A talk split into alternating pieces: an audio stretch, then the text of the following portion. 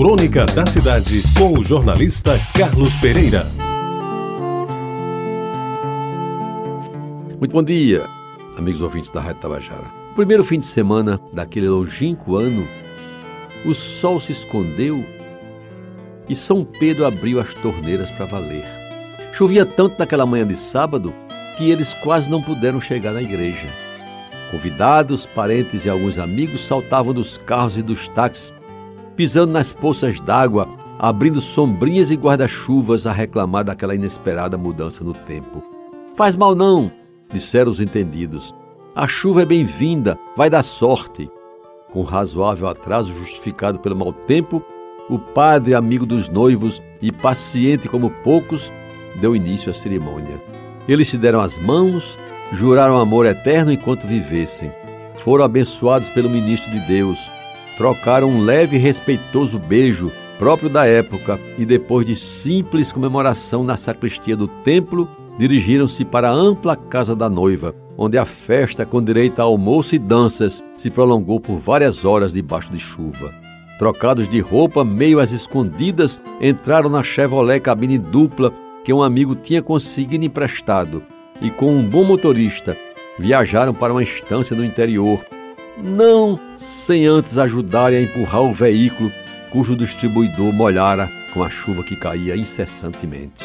Tiveram uma lua de mel simples e barata, como acontecia naquele tempo para recém-graduados de classe média. As economias que ele fez com os salários dos últimos meses foram suficientes para pagar o hotel, empreender uma saída para jantar no mais sofisticado restaurante da pequena cidade recomendado pelo guia Quatro Rodas, e beberem com parcimônia, com olho no preço do cardápio, uma garrafa de um bom vinho chileno. A volta da lua de mel foi de ônibus, numa viagem acidentada com barreiras policiais a fiscalizar as estradas para prevenir ataques daquilo que se chamava, naquela época, ligas camponesas. Chegaram sãos e salvos à cidade de origem e começaram uma vida a dois, marcada pelo amor, pelo respeito, pela admiração e pela lealdade. Integrados à vida social da cidade, construíram aos poucos e com cuidado um limitado círculo de bons e verdadeiros amigos. Ele subiu na vida e passou a ocupar alguns cargos de destaque, ela discreta na sombra dele, ajudando-o a decidir